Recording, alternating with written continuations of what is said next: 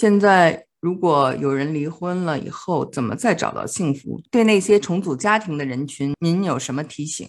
好，在这里呢，我讲一个北京的调查，他们对一百一十对离了婚的男女跟踪了三年，结果在这三年当中呢，他们发现呢，这一百一十个男的，在三年当中再婚的有七八十个，而这一百一十个女的，在这三年当中再婚的只有七八个，也就是是男人的十分之一。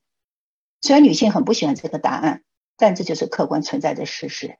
表示什么呢？表示女人再婚比男人难，所以我们说男人再婚像卖二手房，越卖越增值，抢手还买不到；而女人再婚呢，像卖二手车，越卖越贬值，降价还没人要。男人爱车，女人爱房，男人买车没打算一辈子开，女人买房却打算一辈子住。这就是现实社会一个客观的事实。为什么会这样呢？男士家庭中的经济的顶梁柱，也就是主要的收入来源。他掌握了太多的钱财、太多的资源、人脉和关系，所以好不容易他旁边的位置空了以后，其他的单身女性啊、离了婚的女性啊、大龄的女性啊，都争着要把这个位置给补上。过去的话，女人是一个弱势的群体。毛主席就说：“妇女能顶半边天。”但是虽然如此，因为女性有孩子、受家庭之累，所以有一段时间可能不能够工作，或者她的收入会比男方少。所以如果离了婚的话，很多的问题都需要三思，不能够草率。然后呢，刚才我们也讲过，婚变最容易发生的年龄段。是三十五岁到四十五岁之间，男人离了婚，离了婚以后，他可以去追二十多岁、三十多岁、四十多岁的女人，可以选择的年龄跨度非常的宽。相反，一个四十岁的女人离了婚，二十岁的小伙子不会来追你，三十岁的男的也不会来追你，四十岁男的觉得你不错，结果发现你又离了婚，又带着个孩子，然后看看其他所谓的大龄女性、单身女性，也蛮多的。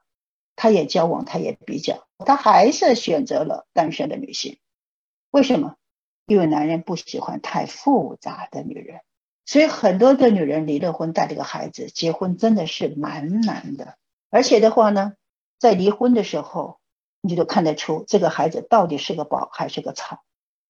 女人都会真的要孩子，结果带走了孩子，受的是生活的苦；不带走孩子，受的是精神的苦。横竖都是折磨和伤害，本身也受到伤害。看到父母在吵架，他觉得你们不相爱，你们不相爱，你们为什么生我？所以他觉得自己是个多余的人，他就会恨自己、气自己、恨父母、恨这个社会，甚至有的孩子就想自杀轻生。我就有学生的孩子就是这样子，所以父母看在眼里也很痛苦，无能为力，因为是你们造成的。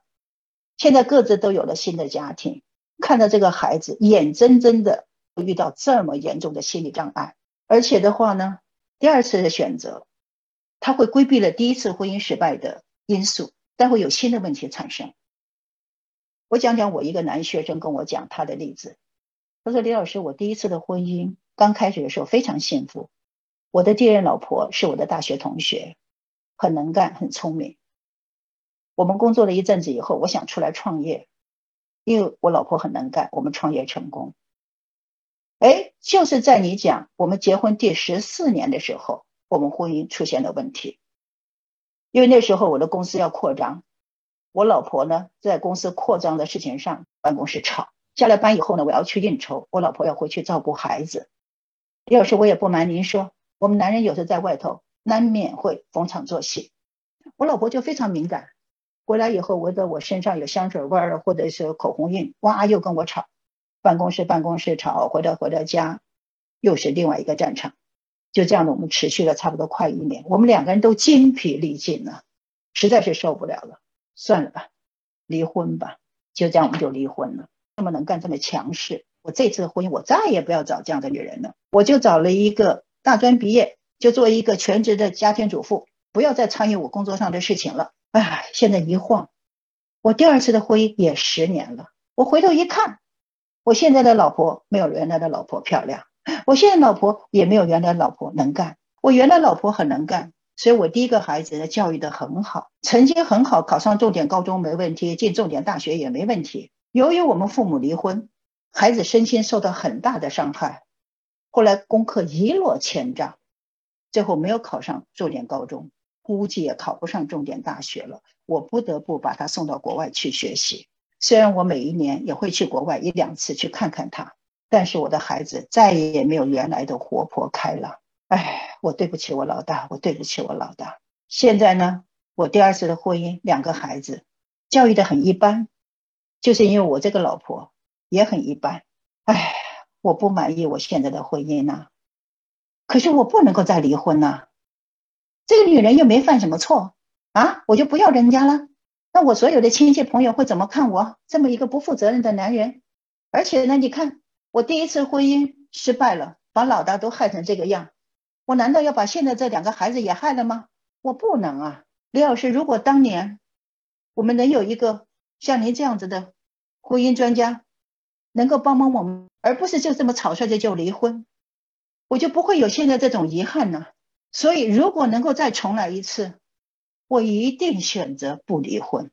你看，这是一个男同学，成功的企业家的先生呢。所以呢，经营第二次的婚姻不比经营第一次的婚姻容易，而且你规避了上次婚姻失败的因素，现在又有新的问题产生。原来是年纪大的，现在找年纪轻的，结果有代沟了，价值观不一样了，又有新的矛盾了。而且在第二次选择婚姻的时候呢，心态比以前复杂多了。我有一个。男学生也告诉我，他的妻子是个医生，帮一个病人治好病以后，因为他妻子长得很漂亮，这个病人就经常的请他老婆吃饭，最后两个人就吃出暧昧来了。妻子就觉得他当老师的太呆板，生活没有情趣，不够 romantic，他要离婚。你怎么忍心丢下孩子？女的就说：“孩子我不要，给你吧。”房子是你爸爸妈妈帮你买的，也是你的，我也不要。他说我很少见一个女人呢，孩子也不要啊，房子也不要。我都说只要你不再跟那个男的来往，我都愿意原谅他，我都可以不计较他的过去。结果他坚持要离，但是孩子长大毕竟还需要母亲的爱啊，所以周末呢，我都让他把孩子接过去。没想到他跟我离婚之后，对方可能没有离成。他没有再进入婚姻，所以他就开始后悔了，又来跟我抢孩子。把孩子接到他那住的时候，就在孩子面前说爷爷奶奶怎么不是，说爸爸怎么不好。所以孩子就有的时候不肯回来，回来以后就大吵大闹，啊，就把妈妈教他的话说爷爷奶奶怎么不好，爸爸怎么不好，他就很生气。他说你做了这么大的错事，我们没有在孩子面前说一句，你怎么能够在孩子面前说我说？爷爷奶奶呢？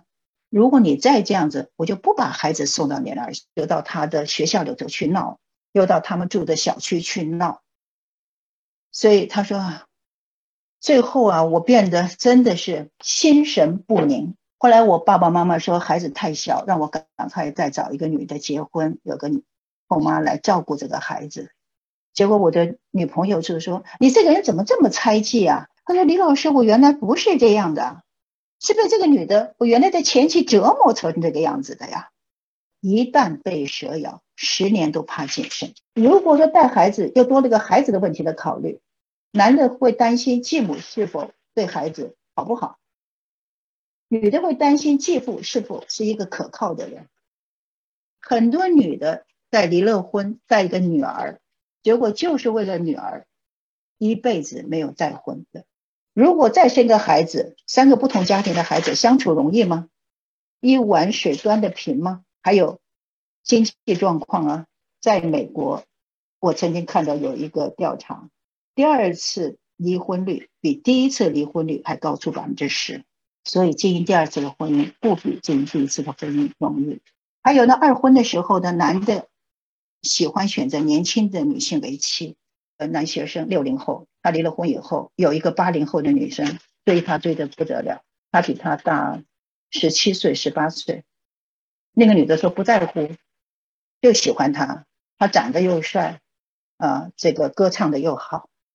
结果交往了三年，这个女的又把他甩了，说我们观念不一样，我们这个有代沟，所以他说李老师，你看，在头三十个月的时候还可以，时间长了，女的还是会嫌弃他。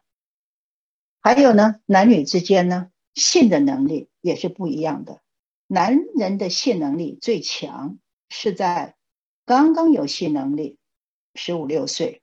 到二十五六岁这一段是最强的，然后慢慢的就开始减减减。那有的男人呢，由于又抽烟又喝酒又熬夜，生活不规律，五十多岁的男的有的就中风了，身体不好啊，到六十岁就不行了。